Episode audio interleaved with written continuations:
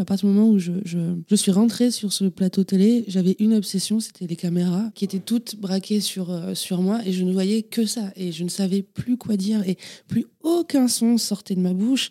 C'était le terrassement total.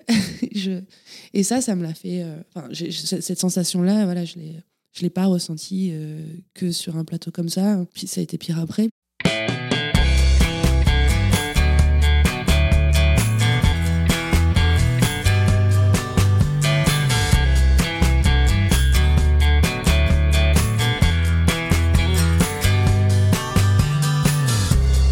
Bonjour à tous, vous écoutez Cadavrexki, le podcast qui décompose un parcours inspirant. Pour ce nouvel épisode, je reçois un groupe toulousain consacré en 2013 par son tube Siren's Call. Après le succès de Néon en 2018, il revient avec une tournée et un troisième album, Ali. Au programme, de la pop accessible sans perdre de vue l'exigence des compositions et des textes. J'ai le plaisir d'accueillir 400 Trees. Salut Nina, salut Johan. Salut Coucou. Comment Ça ça, va va? Eh ben, Très bien. Ravi euh, de discuter avec toi. Ouais, on est content d'être avec toi, c'est clair. Bah, merci de participer à ce podcast euh, Cadavrexki, podcast dans lequel je décompose des parcours inspirants. Est-ce que vous connaissiez le terme de Cadavrexki Parce que je sais que vous êtes sensible à, à l'art. Moi, je connais le jeu. C'est ça. Et euh, non, j'aime bien parce qu'en plus, c'est un jeu euh, auquel on peut jouer de plusieurs manières différentes, soit avec des phrases, soit avec des dessins. J'ai- J'aime beaucoup le- la, la version dessin, ça donne souvent des choses euh, très rigolotes aussi. Moi, j'aime bien le- tous les jeux surréalistes. Quoi. De toute façon, le- le- mon premier peintre préféré, c'était Dali, donc euh, ça me parle, ouais. En tout cas, moi, j'ai emprunté ce nom surréaliste pour euh, justifier l'éclectisme de ma programmation. Donc, je reçois des gens de la musique, des comédiens, des auteurs. Et aussi pour montrer que l'idée qu'on a d'une personnalité, c'est pas un tout unique, mais c'est plusieurs moments de vie euh, disparates. Ouais, ouais. Et le but, c'est de revenir avec vous sur euh, l'ensemble de votre carrière musicale et un peu sur les, les à côté. En plus, comme vous le savez peut-être, on est de la même ville. Et moi, je vous ai vu avant même que l'aventure euh, 400 Où ça Cheers commence. C'est vrai À la Logrin, par exemple. Ah oui Mayon Private Alaska, au Ouais. Disney, je crois. Il y avait Ok. des petites reprises de Metallica. T'as vu ça? Et ouais, ouais, c'était pendant mes, mes années d'études. Génial. Donc, à tout parcours, il y a un début. Je voulais savoir euh, où est-ce que vous êtes né et où est-ce que vous avez grandi surtout? Alors, euh, moi, je suis née à Château-Bernard, pour être euh, très exact, à côté de Cognac, en Charente. Et moi, je suis né à Vincennes, euh, pas loin, parce que le chirurgien était, était bon, apparemment. Et, euh, mais bon, j'ai vécu mes deux premières années à Paris, et après, j'ai grandi à Toulouse. Ils faisaient quoi vos parents quand vous viviez sous leur toit à, à l'époque? Mes parents étaient euh, hôteliers et restaurateurs. Mon père euh, était chef cuisinier et euh, ma maman euh, gérante euh, du restaurant. Et moi, ma mère était journaliste, elle travaillait à, à la culture, à la dépêche, et du coup, elle me trimballait partout, euh, dans tous les concerts, toutes les expos, euh, tous les spectacles, euh, voilà. Et mon père était architecte, il supervisait les travaux des, palais euh, des rois d'Arabie Saoudite. Donc, il faisait des, toilettes en or, il y avait des miroirs partout, des piscines olympiques, il y avait une maison par femme. Enfin, j'en ai visité un une fois à Marbella, et en fait, les trucs, c'était des villes, et t'avais des des, même des, des palais bis où les mecs se cachaient avec toutes les télés du monde pour qu'ils puissent les regarder en même temps, une piste d'hélico, enfin n'importe quoi. Tout ça vide en plus, parce qu'ils n'avaient pas le temps d'y aller vu qu'ils s'en avaient partout. Enfin, bref. Et avant ça, il était décorateur de, de cinéma, et ça c'était cool. Je voulais savoir comment la, la musique était entrée dans votre vie. Est-ce que vos parents étaient musiciens, peut-être mélomanes? Et surtout, est-ce que vous vous souvenez de votre première vraiment claque musicale? Déjà, comment la musique est rentrée dans ma vie. Alors oui, mes parents écoutaient beaucoup, beaucoup de musique classique. Et c'était presque euh, une musique de fond, hein, vraiment, euh, à la maison. Je me souviendrai toujours aussi de la playlist de Bossa Nova euh, que ma mère passait toujours dans le, dans le restaurant. Et aussi, alors là, bon, je sais pas si vous vous souvenez de Hera. Mais ah ouais Ah, mais non. Ouais, ah, mais non. ouais, ouais, Et, carrément. en fait- et au milieu de Bossa Nova, il y avait cette chanson. Et, et j'en garde un souvenir euh, très fort. Et non, et, et je pense que mes plus grands souvenirs euh, en musique, c'est euh, mes petites playlists euh, que je faisais sur mes, petites cassettes. Quand j'étais en primaire, en fait, je- je- j'étais très seule. J'avais pas beaucoup d'amis. Et donc, je- je- j'étais tellement timide. Moi, le, la vie en groupe me, terrassait.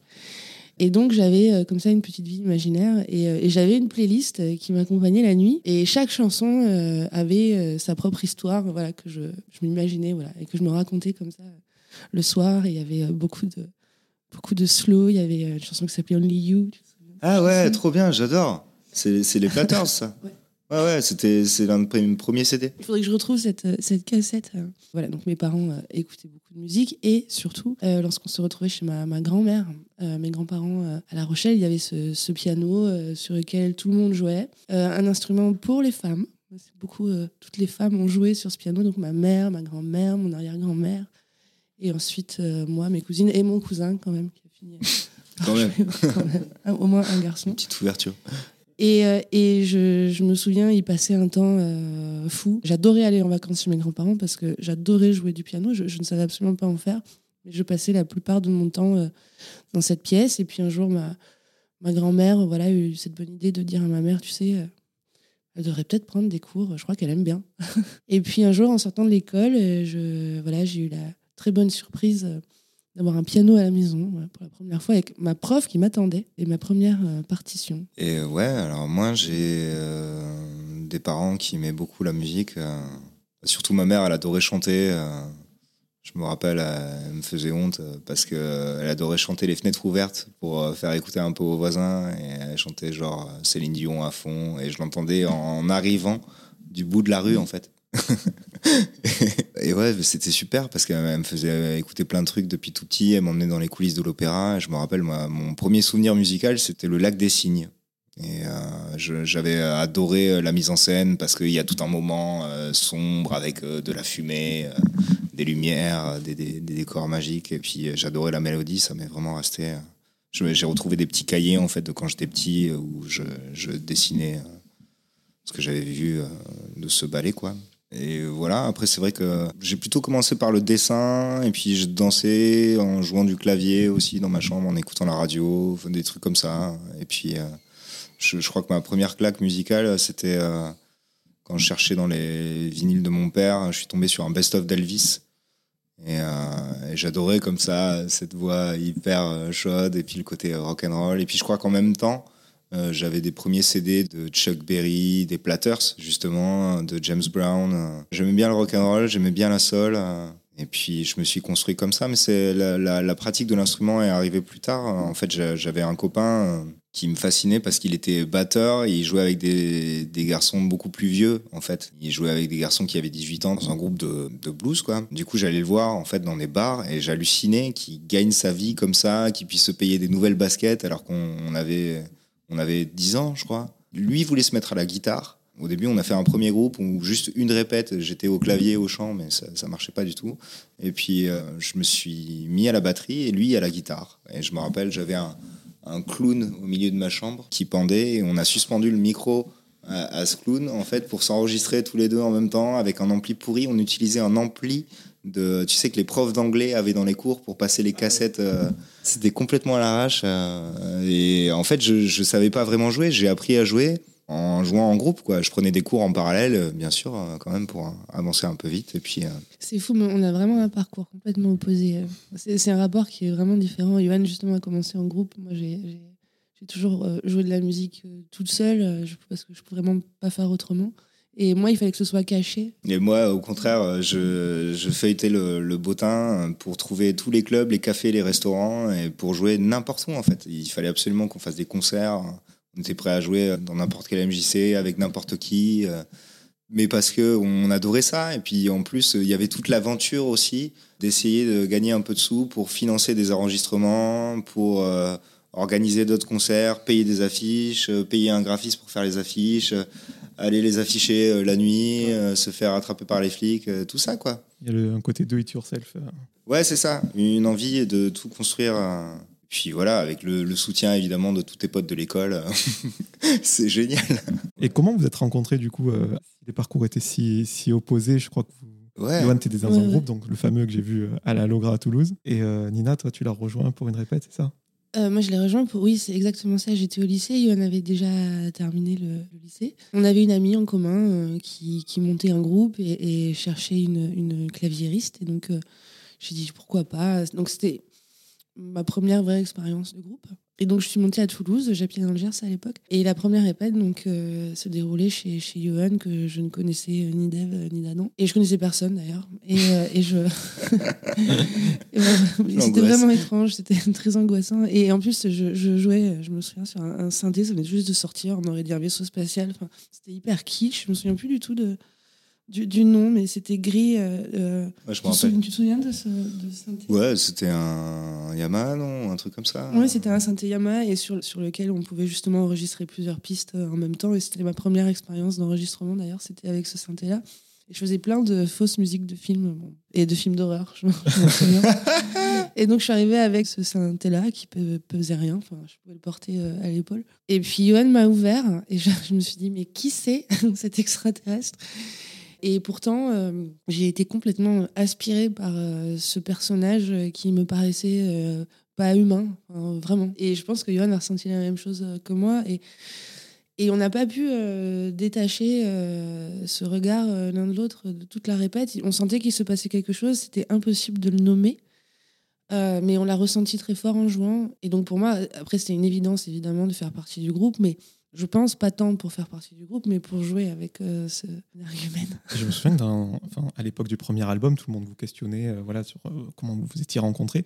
Ouais. Et vous disiez, euh, nos destins ne sont pas euh, rencontrés par hasard. C'est c'est fort quand même. Et Johan, toi, tu disais, on- il faut absolument qu'on fasse quelque chose ensemble.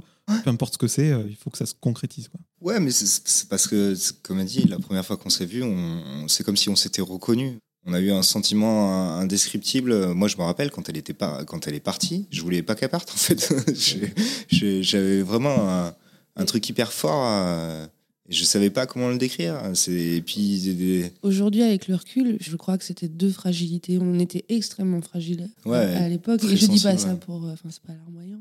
Et en fait, euh, c'est pour ça que nos, nos- nos cerveaux, nos regards se sont connectés. C'est deux fragilités qui se rencontrent, en fait. Et ouais. On avait besoin de se rencontrer, je pense, à ce moment-là. Et on sent dans, dans votre musique, en tout cas dans les premiers morceaux, on sent qu'il y a une vision commune sur laquelle il n'y a même pas besoin de débattre. Quoi. Ah, mais la première fois qu'on a joué que tous les deux, c'était encore plus, euh, c'était encore plus évident. Parce que ce groupe-là, euh, bon, c'était chouette parce qu'on a, on a appris euh, à se connaître euh, via ce, ce projet-là qui s'appelait Aérien Microcosme. Et euh, je, je ne chantais pas du tout. euh, C'était une, une amie, Béra, voilà, qui, qui chantait. Et, euh, et moi, j'étais au clavier, je jouais par terre, sur une table. Ouais, ou sur des tables, ouais, c'était fou. Ouais. On a fait un clip d'ailleurs euh, qu'on peut trouver encore sur, euh, sur Internet. Et du coup, Johan, c'est toi qui l'as poussé à, à À chanter. chanter. Ouais, ouais. Ouais, mais parce que une fois, elle a, elle a écrit un texte, elle avait une chanson qu'elle voulait enregistrer euh, avec ce groupe-là, et en fait, la première fois que je l'ai entendu interpréter ce texte, j'ai su que. Ouais, c'est un texte quand même dans lequel je dis vomi quand même. hein. Ouais, je, mais je chante vomi, vraiment ce Je- mot. je me rappelle pas de ça dans les détails, mais par contre, je me rappelle du moment où j'étais avec le casque dans la pièce d'à côté et j'ai halluciné euh, sur la sincérité, la, la fraîcheur de cette voix et puis surtout euh, aucune barrière entre euh, ce qu'elle est, sa sincérité, sa sensibilité à fleur de peau et, et ce qu'elle exprime dans cette voix hyper touchante, hyper belle, hyper simple. Mais moi, ça, je voulais pas et je l'entendre. savais que c'était un trésor, quoi. C'était, c'était hors de question parce que c'était trop, c'était trop fort et c'était trop, trop vertigineux. J'étais trop timide à l'époque pour oser chanter. Déjà, jouer du piano en groupe, c'était pas quelque chose de naturel. Jouer devant des gens, c'était pas naturel du tout. Alors chanter, c'était inimaginable. Je, je faisais juste des chœurs et ça, et ça m'allait très bien. Et puis, euh, non, il a, il a fallu que naturellement on se détache de ce projet-là pour faire quelque chose tous les deux. Et ça s'est fait naturellement parce qu'on était en coloc, donc tu vois, on, on pouvait vraiment pas se quitter. quoi. Et on- je, je me souviens très bien de ce jour où on s'est dit on va vraiment faire quelque chose tous les deux. C'est que lorsqu'on a découvert un groupe qui s'appelle The Dresden Dolls, Ouais. Ah, C'était un euh, duo aussi. un duo Ouais. très très punk euh, dans la, dans la démarche et, et, euh, très énergique. euh. Il y avait cette fille au piano euh, extraordinaire, je, sais, je me souviens plus d'ailleurs son, son nom. Et un batteur qui ressemblait à Johan d'ailleurs. et, et on s'est dit waouh, c'est génial, c'est fou. euh, Ils sont que deux. Il y a un piano et une batterie et on a l'impression qu'il y a tous les instruments en même temps. Comment ils font? En tout cas, le, le pari, il est osé, parce qu'à la fin des années 2000, on est un peu au retour au, au français. Mhm. C'est là où il commence à y avoir des petites touches d'électro euh, Ouais. dans, dans la pop euh, et le rock. Et vous, vous partez sur une ossature euh, batterie euh, piano. et On les partait sur une ossature électro à la base. Ouais, avec des pads, je crois, à la Ouais, de la ça. Et les références, vous avez dit, il n'y en avait pas 10 000. Il y avait les White Stripes, les Ting Tings Limit en 2006. Ouais, mais c'est ce peu de groupes-là qui nous ont conforté dans l'idée que euh, peu c'était bien et que euh, tu pouvais justement être beaucoup plus expressif euh, en n'ayant aucun artifice et au- aucune personne en plus. Et puis c'était génial d'avoir de la place, de, pou- de, de pouvoir s'exprimer, parce que nous qui avions l'habitude de jouer justement avec 5, 6 personnes, voilà, chacun a envie de jouer, chacun. Et donc du coup, ça laisse très peu de place pour s'exprimer. Et là, ah, c'est le champ des possibles. Tu parles du fait de s'exprimer. Vous avez choisi justement l'anglais pour ne pas que le, le texte en français prenne le pas, je crois, sur, euh, sur l'ensemble. À l'époque, ouais. Parce que vous aimez vraiment le- la musique française, euh, les textes. Ouais, on, on adore la mélodie, on adore la, la musique anglaise et on adore la musique française et les textes, mais je pense qu'il y avait une certaine pudeur aussi dans ce qu'on ce qu'on souhaitait exprimer à l'époque, c'est-à-dire qu'on a, on attachait beaucoup d'importance au texte et à ce qu'on disait, et c'était des histoires euh, très viscérales. On ne sait pas en parler avec des mots euh, euh, intelligibles par Ouais. euh, tous nos parents et nos copains aussi, peut-être. Il y avait cette... C'est vrai que les textes, les premiers textes, euh, quand tu les relis, c'est. Il faut vraiment les décoder. Même moi, aujourd'hui, je, je- je me demande bien ce qu'on a voulu dire. C'était assez cryptique et poétique, ouais, mais c'était sensible. Il y avait tellement de pudeur que même en anglais, vous essayez de, de De brouiller un peu cacher. les pistes. ouais. Toujours. toujours. Je vais revenir à une étape importante de votre parcours, c'est ce fameux printemps de Bourges, Ouais, 2010. J'ai l'impression que c'est une éternité maintenant. Ouais. c'est vrai. Il y a eu un, vraiment un avant et un, et un après, euh, mais pas seulement euh, pour euh, nous en tant que musiciens, mais en tant qu'humains, puisque je, déjà j'ai eu, euh, moi j'ai accouché. euh, déjà, je, on on, vraiment, je, pensais pas qu'on pouvait gagner en fait le, printemps de Bourges, puisque je, suis tombée enceinte la même année et les, présélections du printemps de Bourges, donc la date dans laquelle tout se joue, euh, normalement tombait dix jours après l'accouchement, donc euh, voilà. L'accouchement était prévu dix jours avant, donc euh, on avait à peu près calculé. On s'est dit, bon, ça peut passer. voilà, je sors de l'hôpital. Après, il me reste euh, quatre jours pour répéter, euh, pour me reposer un peu. Et voilà. Et sauf qu'en fait, euh, mon enfant, Amaury, est arrivé beaucoup plus tard que prévu. Et donc, euh, finalement, je, je suis allée jouer en sortant de l'hôpital directement. T'imagines le Et on courage s'est dit, bon, voilà. bah, je pense qu'à à ce moment-là, j'étais portée par quelque chose de toute façon de beaucoup plus puissant que moi. Euh, voilà, ce, ce flot de- d'hormones et de joie, et de, c'était incroyable. Et j'ai- volé jusqu'à la scène avec mon enfant sous le bras, ce petit bébé euh, tout petit. Et puis à la fin du concert, bon, j'ai j'ai donné tout ce que j'avais. j'ai puisé dans mes dernières ressources et, et on a gagné. Et là, euh, toutes les maisons de disques s'intéressent à vous, forcément. Ouais, alors c'était pas immédiat. Il y a quand même eu une première rencontre avec un- notre éditeur qui s'appelle Pierre Rougeon, qui nous suit toujours aujourd'hui et qui est extraordinaire. Qui est de Toulouse. Ouais, qui est Toulouse, ouais. Et qui il avait une expérience. Il avait un groupe qui s'appelait Statix à l'époque, qui était signé chez Sony, en même temps que tu vois Oasis, tout ça. Et, euh, il avait déjà une connaissance euh, du, du milieu. Il avait accompagné déjà des groupes euh, dans, dans des démarches pour trouver une maison, une maison de disques évidemment. Et là, l'idée, c'est qu'on on a passé beaucoup de temps ensemble à, à maqueter. On a beaucoup appris à son contact. pour améliorer nos chansons et faire un peu retirer que l'essence de ce qu'on était pour avoir les meilleures euh, chansons possibles et pour essayer de trouver des, gens qui nous accompagnent. C'est vrai que euh, c'était couplé avec des petites tournées qu'on faisait en parallèle pour se faire la main et puis pour essayer de se faire connaître. Et on venait souvent à Paris euh, pour jouer dans des clubs, euh, parfois devant cinq personnes, euh, mais toujours en essayant d'inviter des, des, gens de label pour leur montrer qu'en plus d'être auteur-compositeur, on savait jouer euh, euh, nos chansons correctement et ça marchait tout seul. Et c'est vrai qu'on on a dû faire quand même euh, pas mal de salves de compos et pas mal de recherches avant de, de susciter un intérêt réel. Et après, c'est vrai que quand il y a eu euh, plusieurs personnes qui se positionnaient un peu pour, euh, pour s'occuper de nous, euh, on a rencontré euh, Vincent Frappot. Le patron de, de Tôt ou Tard, Le grand qui patron. nous accueille aujourd'hui. Ouais, Oui, mais qui est pas c'est pas un patron. c'est, un, un c'est, peu un, pas. c'est un ami. Et quand il a fallu euh, faire ce premier album, euh, on sait c'est peut-être le plus compliqué parce que c'est euh, quelque part la résultante d'une vie, un premier best-of finalement. ouais c'est ça.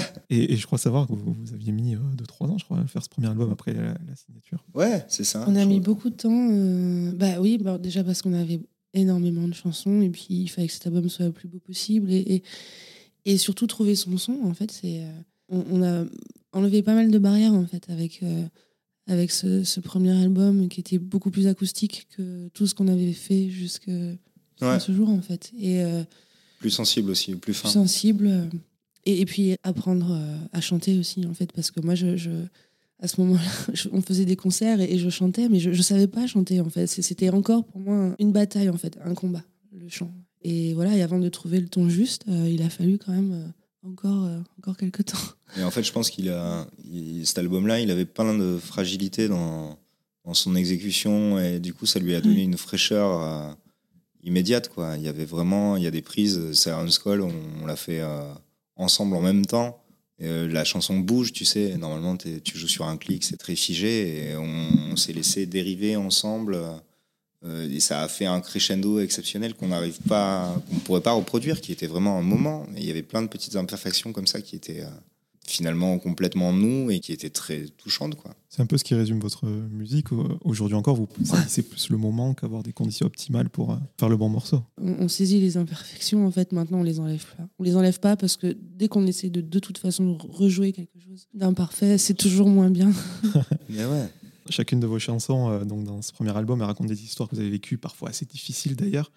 Euh, mais toujours avec une résolution positive, un peu cette fameuse lumière au bout du tunnel. On sent qu'il y a beaucoup de, recul dans votre démarche artistique, c'est pour que les auditeurs euh, saisissent votre euh, fragilité, votre vulnérabilité et se reconnaissent quelque part ben, C'est aussi parce que euh, quand tu dois chanter une chanson presque tous les soirs, il faut vraiment qu'elle t'apporte quelque chose. Moi, je ne sais pas si je pourrais je, serais incapable de chanter une chanson beaucoup trop triste car je, je, finirais par sombrer moi-même avec la chanson en fait. Donc c'est c'est un petit rappel, oui, à la lumière. On a besoin de s'émouvoir aussi, nous, euh, tous les soirs. Moi, je sais que sur la tournée précédente, euh, quand on a chanté les bateaux, j'avais souvent envie de pleurer, euh, mais c'était une bonne chose, quoi. C'est bien de, de, de, réussir aussi à, ressentir des, des émotions quand tu joues aussi souvent les mêmes chansons.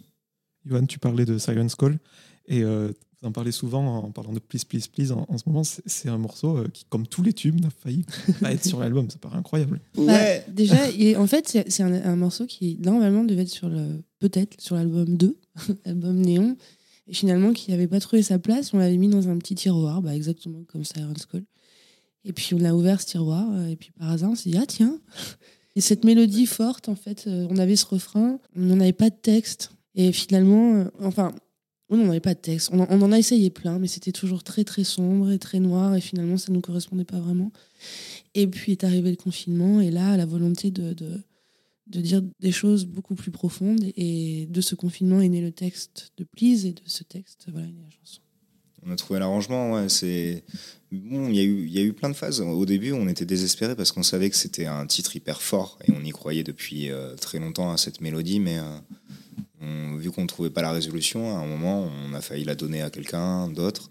Voilà, heureusement, ça s'est pas fait. Mais euh, ouais, c'est des chemins. En fait, tu t'aperçois quand tu sors des chansons qu'elles avaient leur moment et que c'est bien comme ça, en fait. C'est, euh, je suis vraiment très content qu'elle soit pas sur le deuxième et qu'elle soit sur celui-là, que ce soit le premier titre qui illustre ce nouvel album, parce que il y, y a quand même une part de hasard, de chance et de comme un chemin qui se dessine tout seul, tu sais, et tu comprends le sens qu'une fois que tu y es.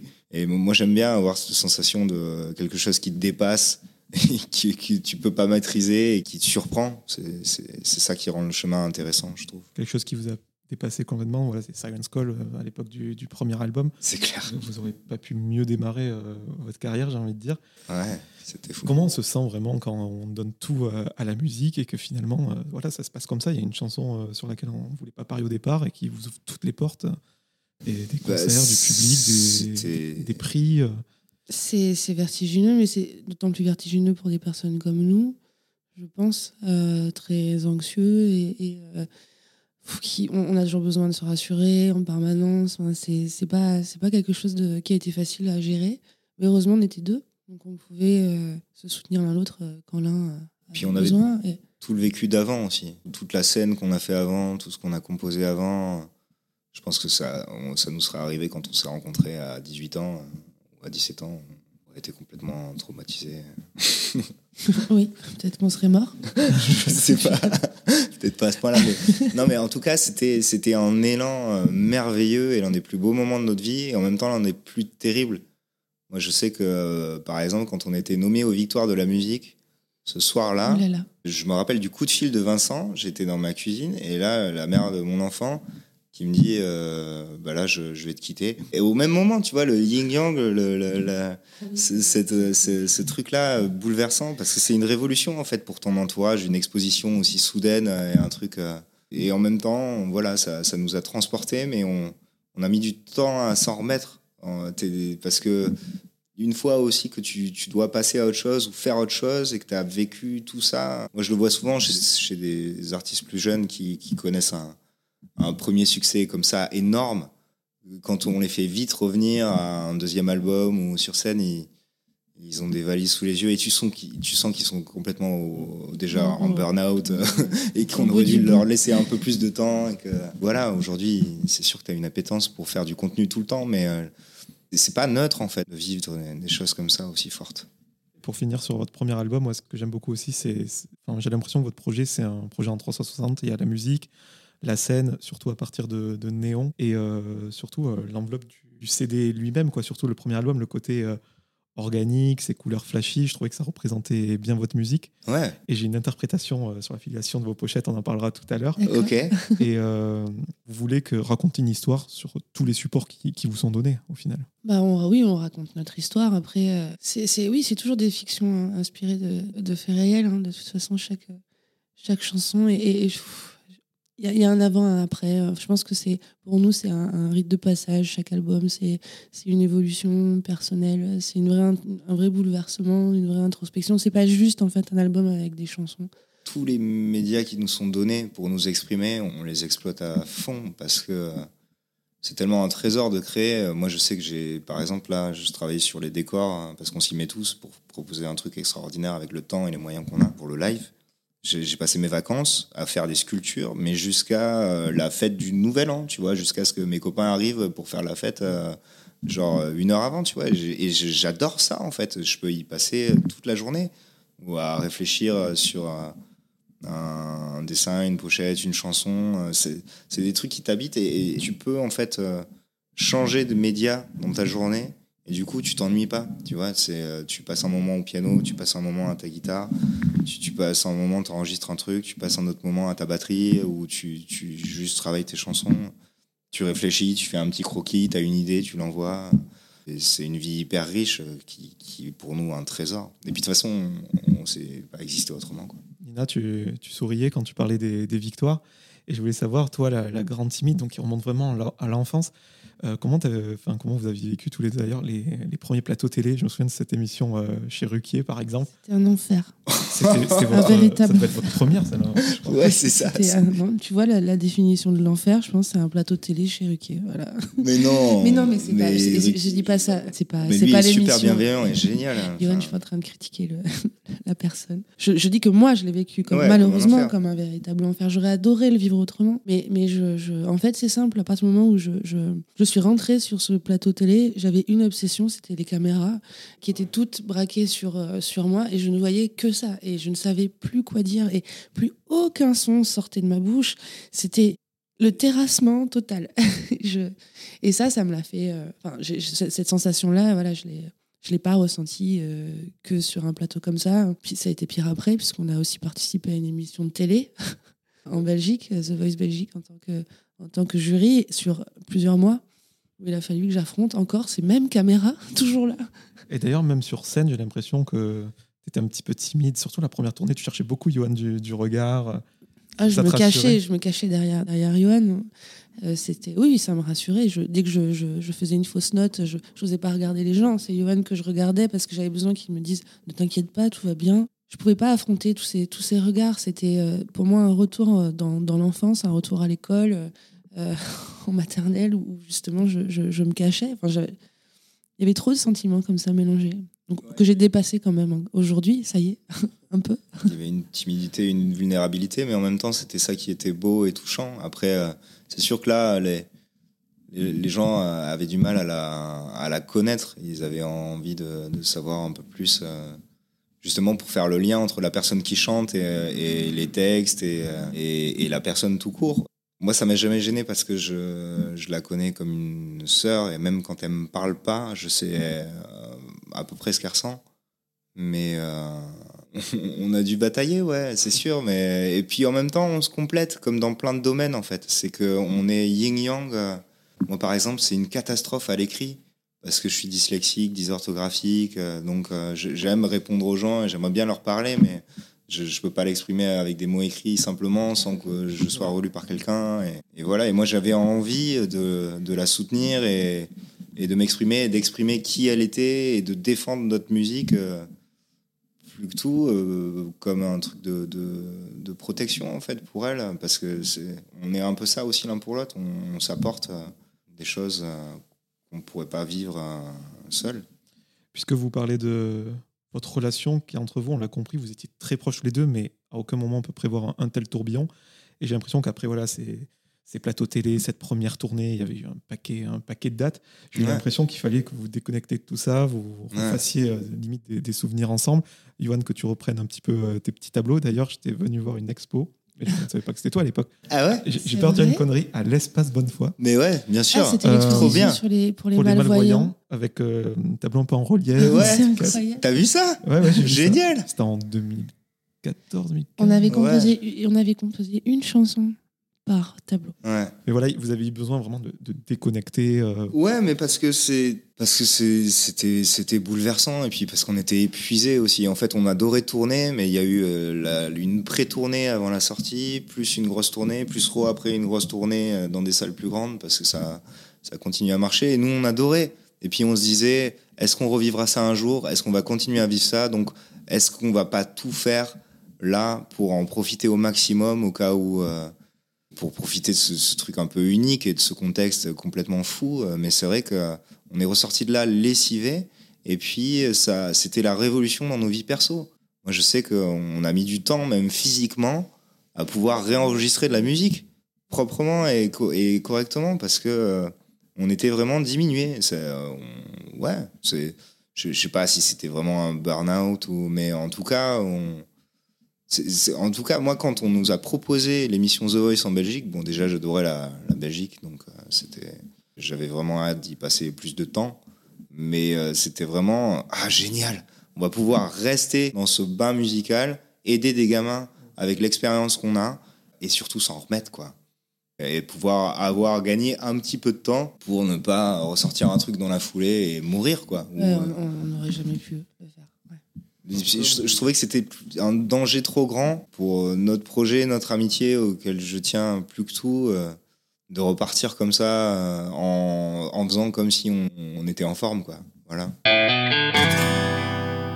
Et comment on aborde le nouvel album après avoir eu une chanson comme Siren's Call? J'imagine que quelque part, on veut pas être le One Hit Wonder. Ouais. Et euh, enfin, c'est quand même une charge importante. Puis mettre en place de nouvelles idées, évoluer. euh, comment Ouais. vous, vous êtes apprêté à ce nouvel album? Bah, pff, après, on, on a, on a toujours été de toute façon dans une dynamique de création. Donc, euh, s'il y a bien quelque chose qui s'arrête jamais, c'est euh, ça. Donc, euh, on, on sait qu'on a toujours des chansons de toute façon dans nos tiroirs. Après, là, ce qui a vraiment changé avec cet album-là, c'est euh, c'est bah, c'est ce confinement et, et, euh, surtout le, le, le fait de ne pas avoir le choix que de composer euh, éloigné, en fait. Parce qu'on a, Ah, tu parles du, du Tu parlais de- toi, oui, tu voilà, parlais moi j'ai, complètement, euh, tu vois, je- complètement zappé. j'ai euh, complètement zappé le, le deuxième. Alors tu sais, moi je pense que c'est pas anodin d'ailleurs. Euh, la raison pour laquelle j'ai zappé le deuxième. On était, en fait, je, re- je rejoins ce que disait Johan tout à l'heure. euh, L'état de fatigue euh, émotionnelle aussi euh, était tellement puissant que je, je crois que même le deuxième album, j'ai peu de souvenirs en fait. Je, on l'a fait et je, j'ai l'impression de l'avoir complètement survolé. En plus, le deuxième album, c'est l'histoire de tout ce que vous aviez vécu avec le premier. Ouais, c'est ça. C'est ça, Ouais, il y a ça aussi, c'est que t'as pas le temps de. Tu peux moins puiser dans un panel de vie euh, large. Et puis, euh, t'as tellement été. euh, On l'a fait, on savait qu'on avait des mélodies fortes. Et puis surtout, on avait un besoin de, de s'accomplir de manière plus autonome. On a fait tous les arrangements, on s'est pris la tête sur les sons. Et puis surtout, on a voulu trop en faire. Je te rejoins. Il y avait l'an- l'angoisse du succès, euh, du premier succès qu'on a vécu. Donc, on, voulait être sûr de ne pas passer à côté des bonnes chansons. Et du coup, on s'est retrouvé à faire 60 morceaux qu'on a modifiés pendant des années, euh, qu'on a trituré dans tous les sens, arrangé jusqu'au bout. Et ça nous a lessivé. Et je pense qu'on est passé à. Il y, a, des très bonnes chansons. Je suis très fier sur euh, cet album-là. Je remets pas en question tout le process parce qu'il était, il était nécessaire. C'était une étape avec le recul, mais c'était quand même hyper dur. On nous avait prévenu en plus. On nous avait dit, vous allez voir, le deuxième, euh, surtout après un succès, c'est le plus dur. Et c'était, vrai. Mais c'était d'autant plus dur parce que dans nos vies, ça l'était en fait. Vraiment, quand Yohan parlait de, de révolution dans nos vies et de, bouleversement pour nous, mais aussi pour les personnes de, de notre entourage, euh, le regard qui change. Euh, Ça, tu sais que Yohan le dit souvent, mais c'est vrai, le, le regard des autres qui change, pas que, pas que le nôtre en fait. Et chez toi aussi. Et- C'est ça. Et chez toi avec les gens, les, les gens les plus proches. Et, et on n'était vraiment pas prêt à ça. Et il a fallu construire cet album-là dans un contexte comme celui-là. Et c'est. Non, c'est un, album je- alors, qui, qui est là, qui existe. Et c'est bien qu'il existe parce que c'est c'est un témoignage, en fait, de tout ça. Et moi, je suis contente. Mais je trouve que c'est un album avec beaucoup de tristesse. Et puis, il y, a- il y a quand même eu la rédemption. Moi, je me rappelle, j'ai commencé à respirer après l'avoir fait. C'est-à-dire que euh, On était content que ce soit j'étais en apnée euh, jusqu'à la fin de la confection parce que trop de trucs, trop de trucs à gérer et puis moins d'énergie. Mais par contre, quand on a recommencé à faire des promos, du live et à re-être ensemble, et on, on s'est rappelé en fait euh, pourquoi on fait ça, pourquoi on est, on est bien dans ça, et ça nous a donné beaucoup de courage pour nous battre et pour construire celui-ci. En tout cas, moi, je me souviens, je vous avais interviewé pour la sortie de Néon et quelque chose qui m'avait marqué, c'est qu'on m'a expliqué que quand quelqu'un avait une idée, il n'y en a pas un qui disait non, ça, c'est pas ouf. Vous exploitiez l'idée jusqu'à la moelle pour voir, euh, pour pas passer à côté de, Ouais, voilà, chanson, ça. quoi, finalement. Enfin, on, dit quand même c'est pas ouf ou je le sens pas, mais on va au bout euh, pour. euh, et ouais, ouais. Ouais, non, mais c'était fou. Et puis surtout, le, le truc aussi, c'est qu'on n'avait pas conscience qu'on on pouvait se laisser respirer, on pouvait se laisser le temps et ça serait plus efficace. Maintenant, ça paraît être une évidence. À l'époque, on était ouais, dans la surenchère parce qu'on était là, c'est un tel honneur et on a tellement de chance d'avoir euh, ce succès-là, de ce temps-là. Il faut vraiment qu'on. on s'était presque fait un devoir de vouloir faire un truc exceptionnel, mais on avait complètement oublié aussi le fait que euh, parfois ça, ça peut se faire plus simplement dans la douceur et que c'est parfois quand tu prends du recul que euh, les choses prennent plus de sens. En tout cas, avec cet album, avec ma, la perception que j'en ai eue, en tout cas, ça vous a permis vraiment, après la douceur du premier, euh, d'a- d'aller vers les, les contrastes. On est, il y avait plein de petites ambiances sans tomber dans une compile ou, Ouais, ouais. ou un patchwork. Mm. Je sais pas si vous vous souvenez, on avait fait un plateau avec la radio pour laquelle je travaille, donc RFM au Bikini. Ouais. C'était Oui, fin oui, 2017, oui, je me le single Keep on Dancing n'était pas sorti. Et vous balanciez, je, je crois, Siren's Call, une chanson comme ça. Moi, j'étais en fond de salle, je faisais des petites photos pour les, les réseaux sociaux. Et vous avez commencé à jouer Keep on Dancing, qui était une chanson qu'on ne connaissait pas. Ouah, emporté par la mélodie, je me suis retourné. Ah ouais? Tout ça pour dire que ce deuxième album, mine de rien, il a été porté par un super morceau. Ouais, bien sûr. Et j'imagine que vous en avez été super fiers. Et euh, si j'accentue là-dessus, c'est que le troisième album aussi est porté par un super morceau qui a des chiffres de rappeurs sur, euh, sur YouTube. Ouais. Euh, non, c'est vrai Keep on Dancing. je- je- moi, j'aime beaucoup ce morceau parce que j'aime beaucoup sa, sa, pro- sa progression harmonique. C'est un album qui est à la fois très rythmique, euh, il est très mineur et en même temps, il donne envie de danser. Il porte un peu l'espoir. Donc ça, c'est quand même la, petite touche positive. C'est une chanson qui, harmoniquement, euh, sort vraiment des, sentiers battus. Il y a une descente harmonique que j'avais jamais tentée auparavant et là, je la tente. Et, et, euh, et ce passage de, cette descente là euh, de mineur majeur sur sur tout euh, sur tout le couplet et en fait l'air de rien on l'entend pas j'aime bien ça fait son effet. ça ouais. fait son petit effet Ouais, et puis tout ce qui entourait cette chanson était génial. On le a passé aussi, euh, un moment extraordinaire pour tourner le clip. On était à Los Angeles euh, et euh, avec des toujours nous il nous arrive des histoires de de l'espace. Moi je me rappelle, euh, on, on est tombé avec une production. euh, bah, déjà le lieu, on devait tourner dans un lieu où on pouvait faire du roller, du roller dancing. Mais euh, le, le mec était un peu euh, opaque et malveillant et du coup on a déplacé tout le truc. Donc on a dû recréer un décor dans une salle euh, rien à voir qui était genre une salle de mariage euh, avec euh, un décorateur qui annule le matin même alors qu'on connaît personne là-bas. Enfin, on a dû se débrouiller avec plein de bouts de ficelle. et on a enrôlé le producteur en acteur qui fait un peu le, le, patron de concours véreux. Et, et voilà, et tout ça très condensé. Et c'est vrai que emporté dans cette histoire, euh, après on a fait une fête de l'espace euh, pour justement euh, évacuer un peu tout, toute la pression de tout ce qu'on qu'on a vécu. Attention hein, ne pas raconter trop de détails sur cette sur cette fête. Mais aussi, on peut dire que Au bout de 45 minutes, déjà, les gens méritent euh, une petite histoire. une petite histoire, ouais. Non, Ouais. Bah évidemment, on a bu euh, trop de margarita, euh, trop bien. C'était des margaritas. je- des c'était des caipirinha. et on était tous dans des états seconds. Et en fait, à un moment, il y a une fille avec un gars qui m'ont embarqué, qui m'ont dit euh, viens, euh, super, ils m'ont emmené en Hummer dans une autre boîte. On savait pas du tout, on était, on était complètement perdus. Taxi qui nous a ramené vraiment se souvient de cette soirée. Ouais, c'est ça. C'était, on était avec euh, une personne qu'on adore, avec qui on travaille, qui était dans un état second et qui a voulu partir et qui s'est perdue. C'est, elle, s'est perdue dans les montagnes de l'air. À un moment, elle s'est retrouvée sur une montagne. Du coup, elle revient. Après, euh, elle commence à être malade à côté de quelqu'un et elle se dit. Attention, Yann, attention. tu dis vague. Ouais. bon, bref, euh, un truc vraiment à la. Comment dire C'est. c'est... Very bad trip. Very bad trip,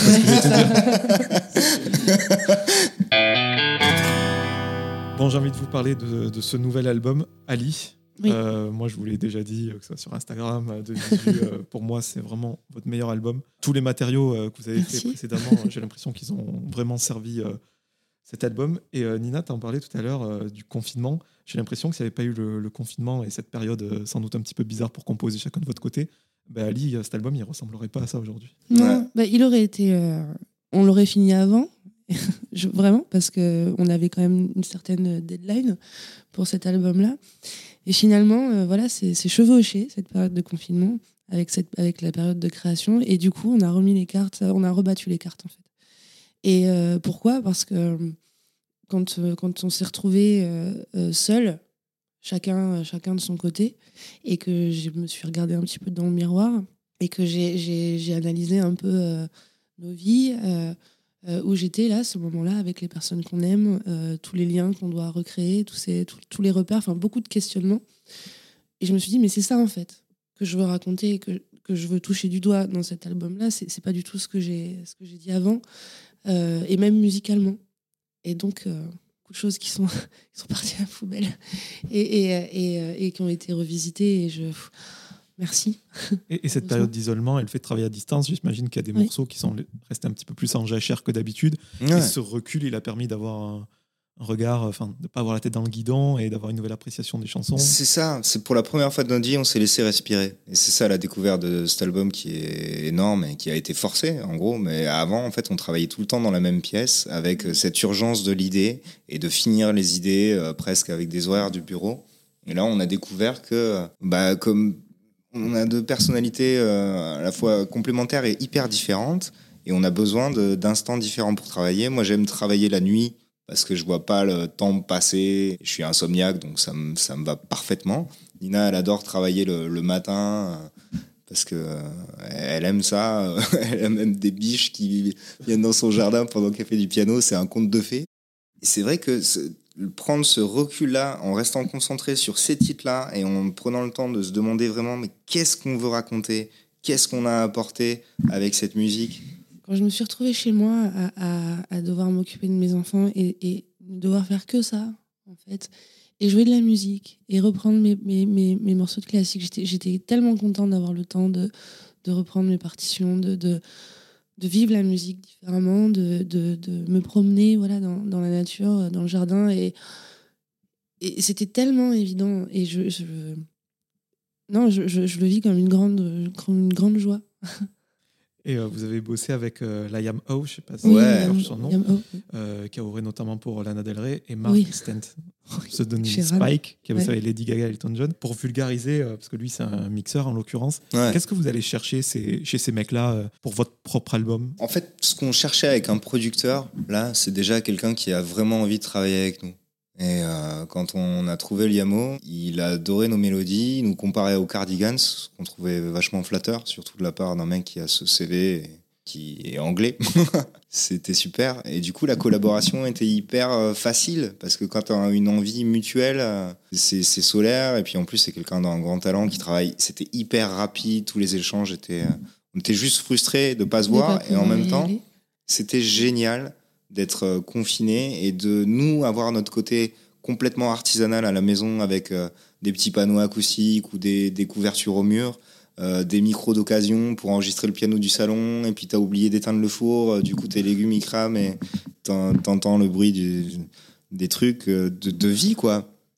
Et à côté de ça, un producteur euh, extraordinaire avec un CV euh, Qui énorme. récupère tes, prises de cuisine. qui récupère tes prises de cuisine. Et, et, et voilà, je pense que le côté euh, artisanal comme ça, cet alliage-là, c'est c'est ça aussi qui fait que cet album, il, il a nos plus beaux titres, en fait. C'est que c'est complètement nous, euh, organique, avec tous nos défauts, qui on est. euh, J'ai sublimé, quoi. Et avec une nouvelle fraîcheur aussi, parce que quand on se retrouvait avec Nina, après pas cette vue depuis longtemps, vu que c'était la révolution pour nous, on était trop heureux d'être ensemble. C'est exactement ce que, ce que je m'étais noté. C'est que moi, je trouve que vous avez trouvé votre son clairement sur cet album. Et c'est que les, les différentes explorations par rapport à Néon, je sais pas si c'est le terme, mais je dirais qu'elles sont un petit peu plus euh, cohérentes peut-être. Et il y a cet, cet aspect de fraîcheur, on dirait presque un premier album, ouais. et avec le, la, la perfection de production d'un troisième, quatrième album. Quoi. Ouais, ouais, on a exactement la même sensation que toi. C'est euh, et en plus, on a l'impression que c'est arrivé par hasard. Enfin, que c'était un chemin. Enfin, on n'aurait jamais pu anticiper euh, cette séparation euh, forcée et ce travail individuel qui nous a révélé et qui a fait un bien fou aussi à notre relation. Parce que euh, on, on s'aime profondément, mais on passe par plein de tumultes. Et évidemment, quand tu es dans des périodes où tu es dans des stress énormes ou quand tu sors d'un truc qui t'a épuisé, le, contact est difficile, quoi. Ça nous a fait un bien fou, en fait, de se recentrer sur nous-mêmes et de se demander, mais euh, qu'est-ce qui fait que on s'apprécie autant et qu'on a autant besoin de l'autre et qu'est-ce qui fait notre complémentarité et, quel trésor on a, en fait, de pouvoir s'apporter des idées. euh, moi, la plupart des couplets de Nina, mais jamais, euh, jamais en des années de travail, j'arriverai à, à faire ça. Parce que c'est, c'est, c'est, pas moi, c'est elle. Et du coup, c'est, c'est génial d'avoir cet alliage-là. Je trouve, euh, moi, c'est, ce que je préfère, en fait.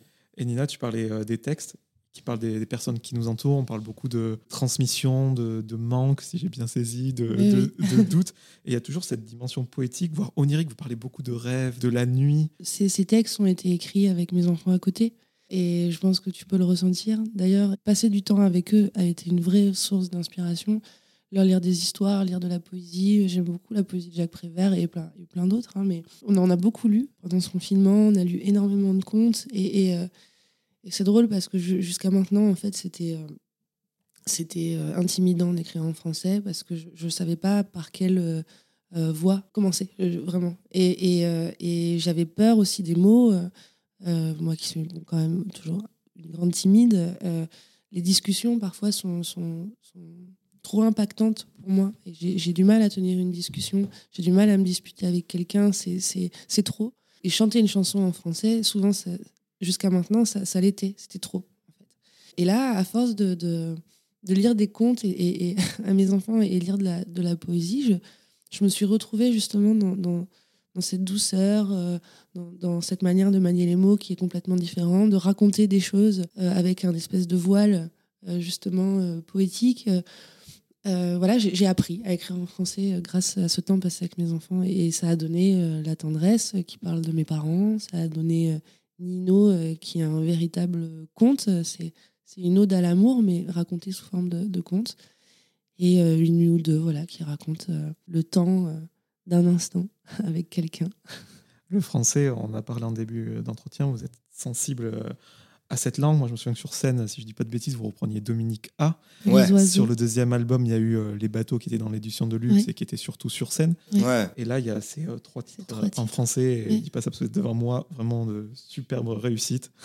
et euh, je mise sur la tendresse comme, euh, comme single. je vais faire pression à l'étage. Tu vas faire pression à Ouais, l'étage. je serais- moi, je serais, je serais ravie alors, parce que c'est euh, moi, c'est un beau cadeau que j'ai fait euh, à ma maman. Cette chanson, j'ai j'ai eu la chance d'avoir des parents qui s'aimaient très très fort et d'avoir été spectatrice de ça. Et, et je et aujourd'hui, grâce à ça, voilà, je, je- alors je sais pas si c'est bien, mais je suis quelqu'un de profondément naïf. Mais je crois que ça ça m'a aidé un peu à surmonter euh, la vie en fait et les épreuves de la vie, cette naïveté là. Et voilà, et je remercie ma mère et d'ailleurs et mon père. Et puis la chanson commence. euh, comme ça, et c'est un vrai cadeau. Et moi, je voulais vous faire part de l'interprétation euh, un petit peu que j'ai de cet album et de votre Oui. carrière. Euh, j'ai l'impression qu'avec cet album, vous bouclez une sorte de cycle. Comme je l'ai dit, pour moi, c'est vraiment votre meilleur album. Sur la pochette, voilà, il y avait ce côté organique, flashy. Ensuite, on est passé au néon, cette lumière non artificielle qu'on voit un peu au milieu de la nuit, donc dans une ambiance plutôt tamisée. Et là, avec cette pochette, on passe un peu euh, dans le, dans le dark. Et si je me souviens bien, vous aviez une démo à l'époque qui s'appelait Yuli. Oli. Oli, ouais. Et Ouais. là, Ali, pour moi, le- c'est pas anodin, quoi. on, on boucle un truc. C'est génial ce que tu dis. Alors, on n'y avait jamais pensé. Et maintenant génial, que ouais. tu le dis, c'est incroyable. Ouli, en fait, euh, c'est, euh, c'était mon père. C'était son, son surnom. Ali, c'est quelqu'un aussi, alors bon, qui n'est pas décédé. Euh, donc, c'est pas, c'est pas non plus un album hommage. Mais euh, voilà, c'est quelqu'un qui, euh, qui est dans notre entourage proche, qui travaille avec nous et, et, qui, qui nous a énormément soutenus en tant que personne et en tant que musicien, qui est fragile énormément et en même temps qui est solaire. Et, c'est une personne dans laquelle on s'est beaucoup retrouvé. Et on était, c'était évident, voilà, de, de- déjà d'avoir une chanson qui s'appelle comme, comme elle et d'appeler l'album comme ça. Non, mais si, si, il y a un lien, t'as raison. Mais on l'avait pas fait exprès, par contre. J'aime bien donner mon avis et mes interprétations. C'est génial, c'est super. Bah, moi, je- j'ai adoré et j'ai surtout hâte euh, de voir euh, la prochaine tournée. Parce Oh, ouais. qu'on parlait de timidité, Nina, moi je trouve qu'avec la deuxième tournée, tu as vraiment euh, gagné en assurance. Déjà, je crois que tu étais debout avec ce, Ouais. ce- ce piano, enfin, je sais pas, mais je trouve Ouais, ça ouais. un petit peu Je euh, là, je- je- j'ai décidé de, de m'asseoir. de, de te rasseoir. Ouais, de m'asseoir. Et euh, et il y avait ces euh, trois filles, je crois, multi-instrumentistes. Oui. C'est Ouais. magnifique euh, décor. Qu'est-ce que on- la tournée débute euh, au mois de février là Ouais, ouais. Qu'est-ce qu'il va y avoir? Eh ben, je pense que là, tu vas pouvoir être autant euh, auditeur que spectateur. On va, on, voilà, cette, cette, bah, ce- cet onirisme, ce- ces rêves, nos rêves en tout cas, on va les, on va les projeter sur scène. Voilà, et, euh, et, et vous allez faire aussi encore partie intégrante du, du concert. Et puis la grande nouveauté, c'est c'est d'avoir euh, intégré aussi euh, Vatea. Vatea, c'est un Tahitien bassiste avec euh, qu'on a rencontré quand on a joué là-bas, quand on a eu la chance de jouer là-bas. Et on s'est dit que c'était vraiment, ce, ce serait super de le faire venir et ce serait une magnifique aventure euh, pour lui et pour, euh, et pour nous. Et puis il a accepté. Donc là, il est, il est avec nous en ce moment. Et, toujours avec cet les- apport les de la filles basse. Et non. Les- et là, on il a on a- qu'une fille, ouais. on a gardé qu'une enfin, qu'une fille. Charlotte, qui partage la vie de, de Johan, euh, voilà, fait partie du groupe. Et, et on est quatre, euh, quatre entités euh, très fortes voilà, sur, sur scène. Et surtout, on a une implication dans la création. là, en fait, on travaille toujours avec Alex Ardelais, qui est un génie, qui bosse. il a bossé avec James Tiré. Là, en ce moment, il bosse avec Orelsan, il a bossé avec Camille. Enfin bon, bref, il, a plein d'idées extraordinaires. Mais là, on avait une volonté ensemble d'amener un peu de théâtre dans un concert. Et c'est vrai que c'est difficile à mettre en place parce qu'on n'a pas forcément le temps ou les moyens comme ça existe au théâtre, où tu peux faire une résidence d'un mois, où tu peux rester dans une salle à- euh, pendant plusieurs semaines et du coup amener vraiment des structures. Et du coup, on a dû tous mettre main la, la main à la pâte. Et moi, je suis très fier en fait de d'avoir quelque chose qui, qui nous ressemble et qui reste artisanal jusqu'au bout en fait et qui, qui va créer ce rêve-là à partir vraiment de des dessins qu'on produit, des sculptures qu'on fait, euh, des décors qu'on fabrique, des, des habits euh, qu'on choisit et qu'on customise, euh, toutes ces petites idées qui viennent dans des carnets, comme on a des notes vocales pour nos chansons. euh, je trouve que c'est c'est tellement beau d'avoir cet univers euh, complet. et J'ai tellement hâte que les gens voient ça. Et moi, ce que j'aime dans votre art, dans son ensemble, c'est que, Johan, on l'a dit, tu, tu peins. Ouais. Et pourtant, euh, comme on a parlé pour la mise en scène de, de ce nouveau spectacle, c'est que vous n'hésitez pas à faire appel à d'autres personnes, que ce soit pour vos clips. Je pense au clip de Please Please Please, qui est, je trouve, magnifique, pour que les personnes extérieures apportent leur interprétation euh, à votre travail. Vous avez une totale confiance en, en ces gens-là. Ouais, on, on croit dans les collaborations, on croit dans le talent, on croit dans, dans des gens qui ont une vision extérieure, tu vois, même toi quand tu parles de ta vision de notre pochette, de nos différents albums et tout, je trouve que c'est un trésor parce que tu apprends des choses sur toi-même en fait. Et voilà, des gens qui subliment ton idée, qui t'en apportent d'autres et c'est un peu comme la complémentarité qu'on a à deux, il y a il y a des gens qui ont pas le même vécu et qui t'apportent un truc extraordinaire que tu n'aurais jamais pu attendre tout seul. Moi, je suis pas pour J'adore qu'on soit impliqué dans tout et qu'on réfléchisse à tout ensemble, mais j'adore aussi laisser respirer, laisser faire et laisser réfléchir pour que ça se nourrisse. J'ai conscience que toutes les choses belles dans la vie déjà sont souvent imparfaites et complexes. La, nature est pas simple, elle est faite de plein de petits euh, éléments magiques qui ont mis des, années à se construire et qui, imbriqués les uns dans les autres, font un truc euh, extraordinaire sur lequel on vit. Quand je me rappelle vos premiers concerts, euh, vous aviez tellement peu de chansons, au final, un album que vous jouiez euh, Siren's Call deux fois. c'est Et vrai. il y avait quelques reprises. Il y avait maintenant 12, qu'il il y y a- avait 12 reprises et deux fois Siren's Call.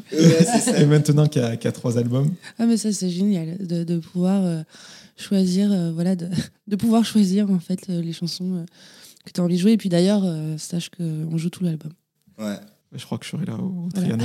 On le joue quatre fois. Après vous avoir vu au Gilbert Joseph Toulouse, le Tu nous as vus là-bas j'ai laissé beaucoup trop d'argent dans ce Gilbert Joseph. Bah ouais, mais il est génial ce magasin. C'est des vrais passionnés, quoi. Pour terminer cet entretien, je vais vous poser quelques petites questions en rafale pour mieux vous connaître, un petit peu plus euh, détente. On est très nuls à ce jeu. Déjà, je voulais savoir euh, si vous aviez euh, une routine matinale incontournable. Donc pour Ah Nina, ouais. les petites biches à la fenêtre. Ah ouais, mais c'est- vraiment, c'est la, la première chose que je fais quand je me lève. Déjà, j'ai froid le matin. Voilà, je- donc je mets un peignoir très chaud et après je vais, euh, je vais dans la cuisine et je, et je, je regarde les biches parce qu'elles sont toujours là. En fait, j'ai une vue géniale où j'ai une maison entre quatre champs perdus. C'est vraiment perdu. Et euh, il y a un chêne au milieu du champ, très gros. Et les biches, euh, tous les matins, trouvent abri sous ce chêne euh, et grignotent. euh, voilà, leur- elles, font- elles prennent leur petit déjeuner. Et du coup, je prends mon petit déjeuner avec, euh, avec elles. Ça, c'est mon rituel du matin. ouais. Et moi j'en ai plein, mais en fait j'en ai, j'en ai besoin parce que ça me rassure. Dans des périodes justement d'incertitude, je suis quand même assez anxieux, même si ça se voit pas quand je joue de la batterie. euh, Dans la vie, je me, j'ai un cerveau qui tourne énormément, je, je dors avec parcimonie, et du coup euh, là j'ai découvert euh, que j'avais besoin de rituels en fait. Et du coup, euh, quand je me lève le matin, bon déjà souvent, je commence par enregistrer une idée mélodique parce que dans mon bout de dernier rêve, il y a une chanson et j'arrive à m'a- à m'apercevoir que c'est la mienne. Donc euh, du coup, j'essaye de l'enregistrer le plus fidèlement possible. Et puis après, je fais de la méditation, de l'auto-hypnose. Ah, j'en ai parlé avec Bernard Werber de l'auto-hypnose. C'est vrai? Ouais. Et ça me donne très très envie d'essayer. C'est- J'ai jamais vu un truc aussi efficace pour euh, justement te conditionner dans quelque chose de plus serein et de plus positif. euh. C'est vraiment un repère pour moi. Qu'est-ce que je fais tous les jours?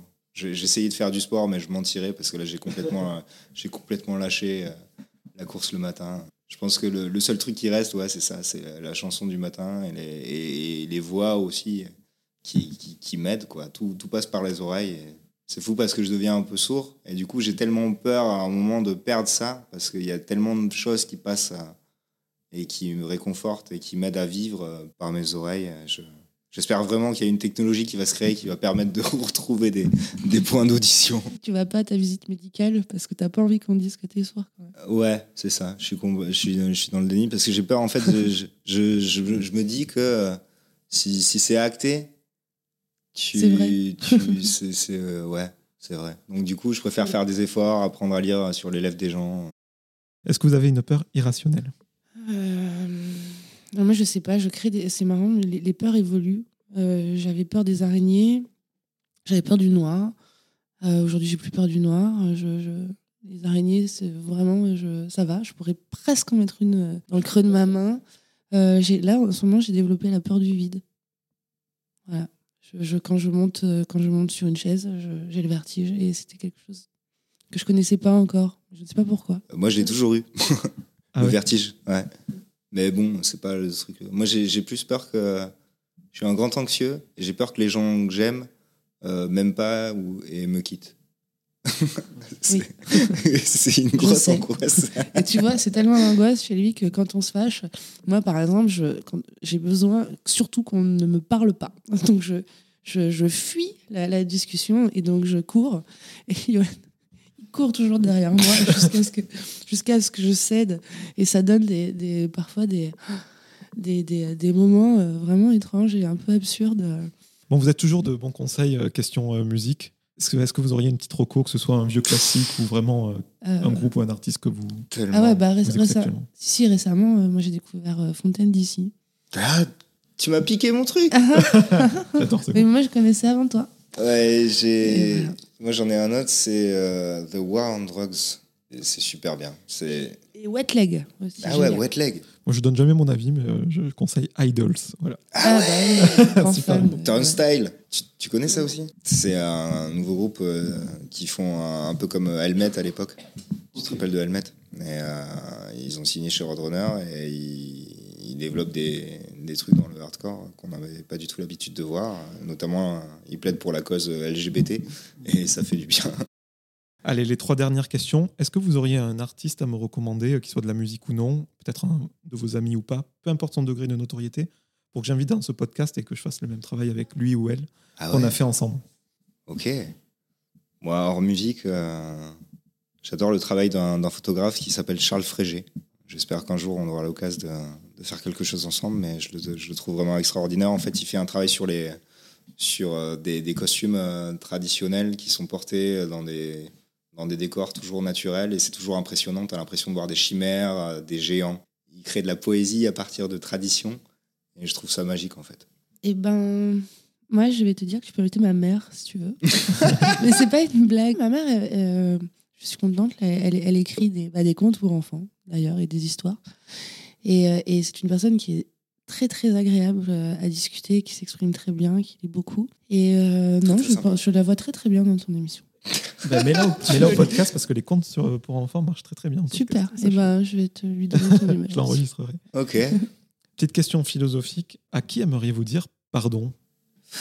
Euh, moi, je- je- j'aimerais dire pardon à, à mon, à mon fils. Je trouve que des fois, euh, je culpabilise beaucoup et quand j'ai l'impression de ne pas être juste, ça me, ça me torture pendant, ça me torture pendant des années et, euh, et, et j'ai appris à dire pardon. Je pense que c'est très important de, de s'excuser auprès de ses enfants. C'est pas parce qu'on Ouais. c'est pas parce qu'on est un adulte qu'on doit garder la face, absolument. Et euh, je, je- moi, je m'excuse beaucoup auprès de lui. Donc, je le dis encore. Pardon.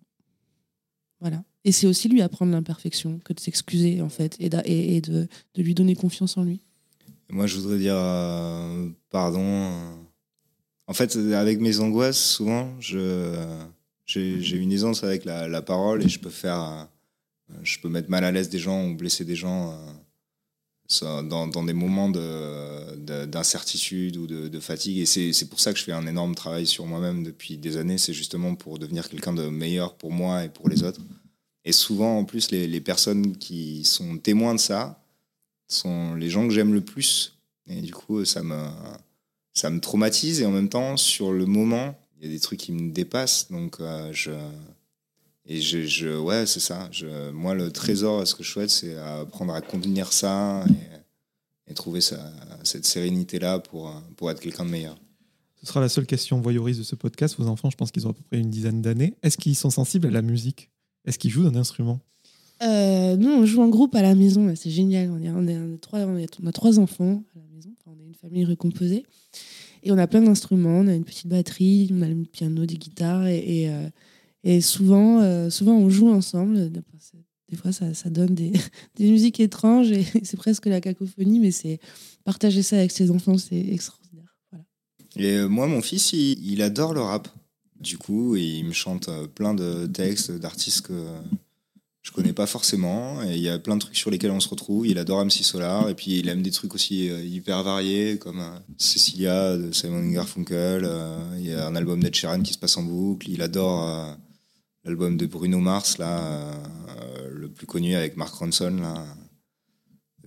Il, aime plein de trucs, mais justement, il me rappelle moi plus jeune parce que j'étais en totale opposition avec mes parents euh, qui détestaient euh, Michael Jackson ou qui détestaient euh, que j'écoute du hard rock avec des pochettes, des pochettes horribles. Et, en fait, il est complètement dans ce rapport-là avec moi. Tu sais, il essaye de me tester et il pousse les, les- limites pour. voilà. Et puis après, il fait. euh, je sais pas, je le sens plus attiré par la guitare, le, le piano. En fait, j'ai fait la bêtise quand quand il était tout petit, de lui acheter une, une batterie neuve pour L'enfant le Noël. plus chanceux du monde. alors qu'il n'était pas, alors qu'il était pas du tout prêt et qu'il avait presque rien demandé. Enfin, tu vois, il a dû euh, taper deux fois, dont euh, une avec moi. Et puis euh, je me suis dit, ouais, il faut une batterie.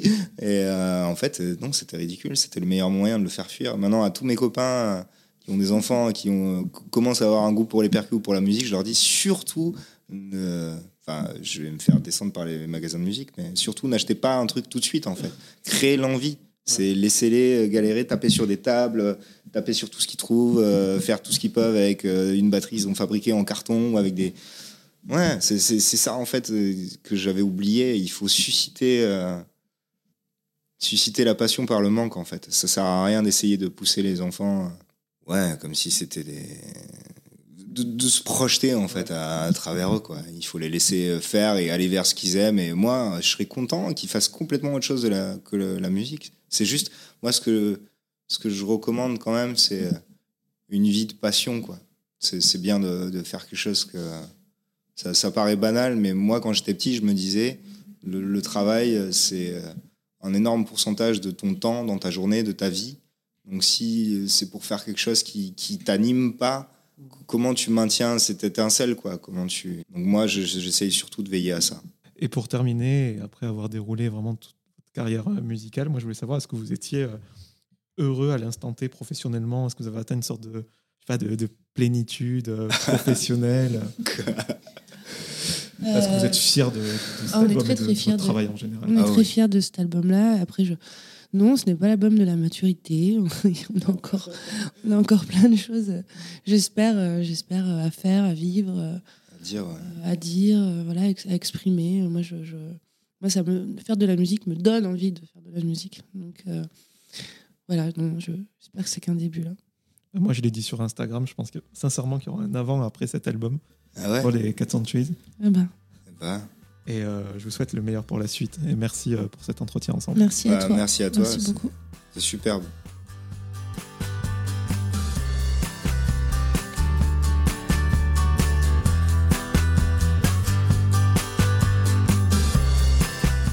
Merci à toutes et à tous d'avoir écouté cet épisode avec les 400 Trees. Si vous voulez soutenir le projet, vous pouvez mettre 5 étoiles sur Apple Podcast et Spotify et vous abonner à Cadavrexki sur toutes les plateformes de streaming. Je vous donne rendez-vous très bientôt en compagnie d'un nouvel invité.